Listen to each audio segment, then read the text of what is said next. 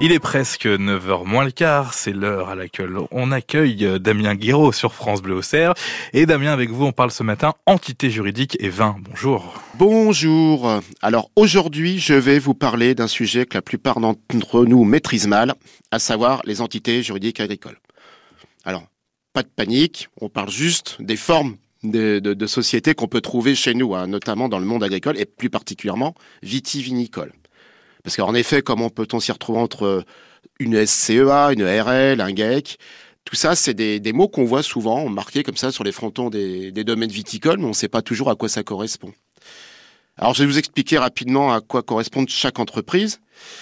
Donc, il y a d'abord la SCEA, c'est une société civile d'exploitation agricole, et donc c'est l'une des entités les plus répandues dans le monde agricole. Ici, on n'a pas de capital minimum, mais il faut être au moins deux associés, mais sans limite d'âge. Donc c'est quand même un système assez souple. Et en plus, il n'y a pas de surface d'exploitation minimale ou maximale à apporter. Donc c'est quand même plutôt euh, un, système et une entreprise qui permet quand même de faire beaucoup de choses. La transmission en plus d'une SCEA, c'est assez simple. Le seul inconvénient, qui est quand même assez important, c'est que la responsabilité des associés, n'est pas limitée à leur apport dans le capital. Donc en clair, ils sont responsables des dettes de la SCEA et proportionnellement au nombre de parts sociales qu'ils détiennent chacun. Donc, c'est-à-dire qu'en clair, si vous avez un problème avec votre SCEA et que, comme on dit trivialement, vous devez mettre la clé sous la porte, donc liquidation judiciaire, attention parce que les dettes peuvent arriver sur vos biens privés.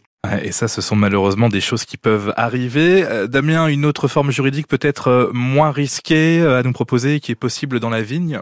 L'ERL, c'est une exploitation agricole à responsabilité limitée et c'est une forme juridique qui permet au vigneron de développer son activité tout en préservant son patrimoine personnel. là déjà c'est un petit peu plus euh, sécure, comme on dit maintenant.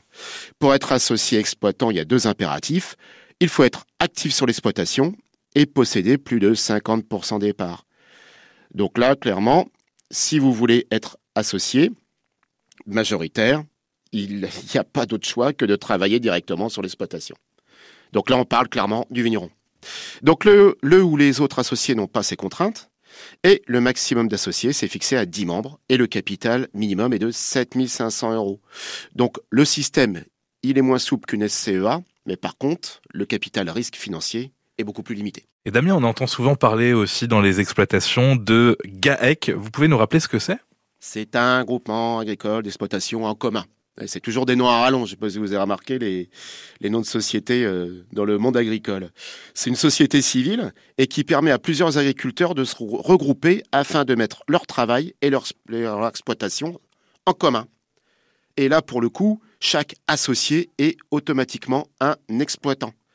Donc le principe de transparence permet à chaque exploitant de bénéficier des mêmes avantages fiscaux, sociaux et économiques qu'un chef d'exploitation à titre individuel. C'est-à-dire qu'en clair, chacun est logé à la même enseigne. Et le principe de transparence fait que chacun sait ce que fait l'autre associé. Ça, c'est important, surtout quand on parle de sous quand même. Donc, comme pour le ARL, les patrimoines professionnels et personnels sont bien séparés. Donc, euh, le GAEC, il peut être total si toutes les activités de production sont communes, ou bien donc partielles si effectivement les activités de production ne le sont pas. Merci Damien et à demain bien sûr sur France Bleu Auxerre.